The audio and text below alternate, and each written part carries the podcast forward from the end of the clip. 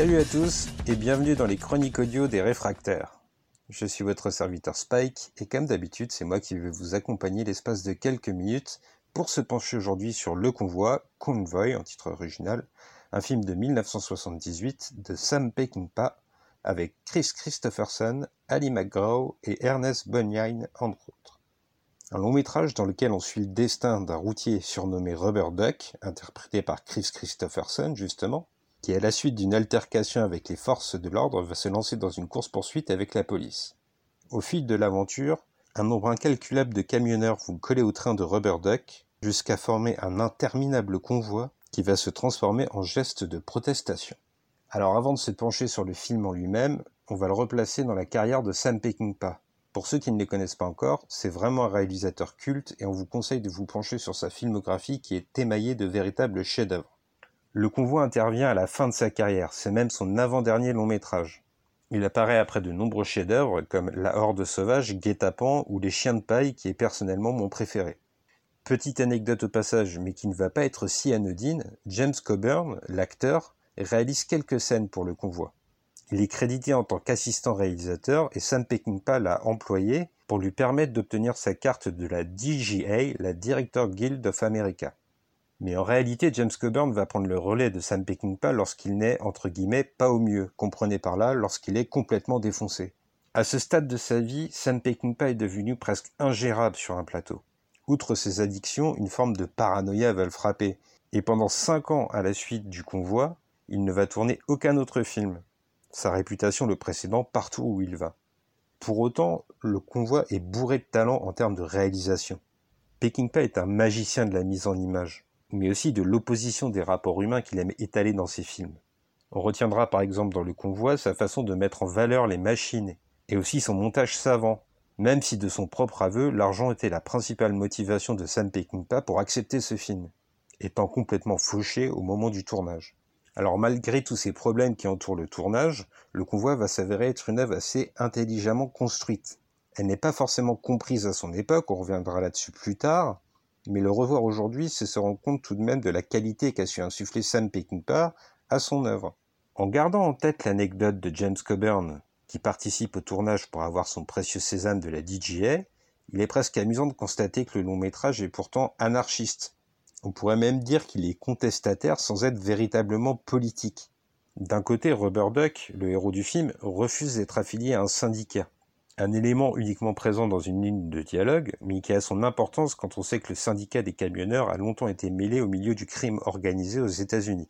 Dans le reste de sa démarche, Peckinpah va tourner en ridicule les élus, nous les montrer comme de véritables pantins. Il va se moquer de la loi, voire dénoncer son absurdité. C'est d'ailleurs ce sous-texte autour de la société qui permettra au film d'être un véritable succès en Russie, car on y voit un film révolutionnaire. Pourtant, de notre côté, on a senti que Peckinpah délivrait avant tout un cri de rage sans véritable idéologie autre que la soif de justice. Mais une soif brute, rêche, sans agenda politique.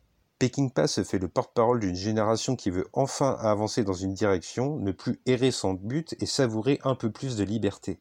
Un message que les critiques américains vont avoir tellement de mal à saisir qu'ils vont lyncher le film sans réels arguments concrets et malgré un certain succès public. Eh bien, pour notre part, on va le défendre, le convoi, car on pense, à notre humble échelle, avoir compris ce qui a divisé les professionnels. C'est sans doute cette façon qu'a le convoi de devenir presque fantaisiste à partir du milieu de l'histoire environ.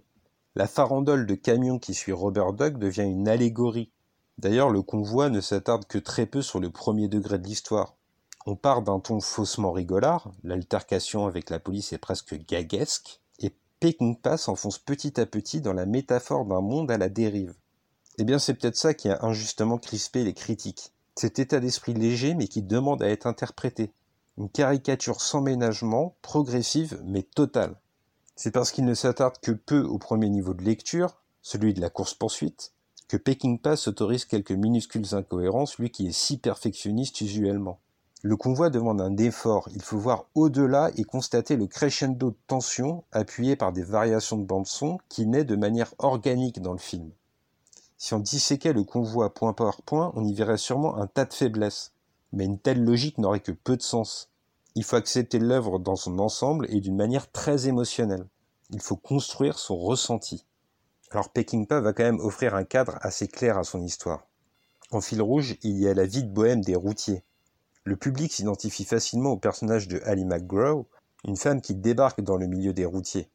Et c'est avec elle qu'on va plonger dans la précarité, les cadences infernales et les vies de famille sacrifiées sur l'autel du travail, propre à la vie de camionneur. Pour l'immersion, le jargon des routiers a d'ailleurs une place centrale. Il est même parfois dur à saisir. Il y a une scène qui est particulièrement parlante lorsqu'on veut avancer cet esprit de groupe des routiers, c'est celle des douches. Au cours de celle-ci, tout le monde est mélangé. Il n'y a plus de barrière entre les gens et chacun se lave à côté d'une autre personne. En fait, il n'y a plus de personnalité individuelle. Seul subsiste un esprit de groupe qui s'est fédéré autour de Rubber Duck. Cette union, c'est le centre du propos, le thème principal, et dès lors la police devient un symbole de répression. C'est l'occasion d'ailleurs pour Peckinpah de dénoncer un racisme endémique aux États-Unis. Pour aller plus loin, on pourrait même dire que la métaphore de la route donne des vibes proches de Easy Rider, toute proportion gardée. Alors si derrière la caméra Peckinpah s'est entouré de proches, avec Coburn comme on l'a dit plus tôt, il va aussi employer à l'écran des acteurs avec qui il a déjà travaillé.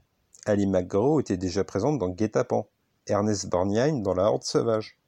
Mais celui qui nous a vraiment interpellé, c'est Chris Christopherson, au centre du récit fatalement.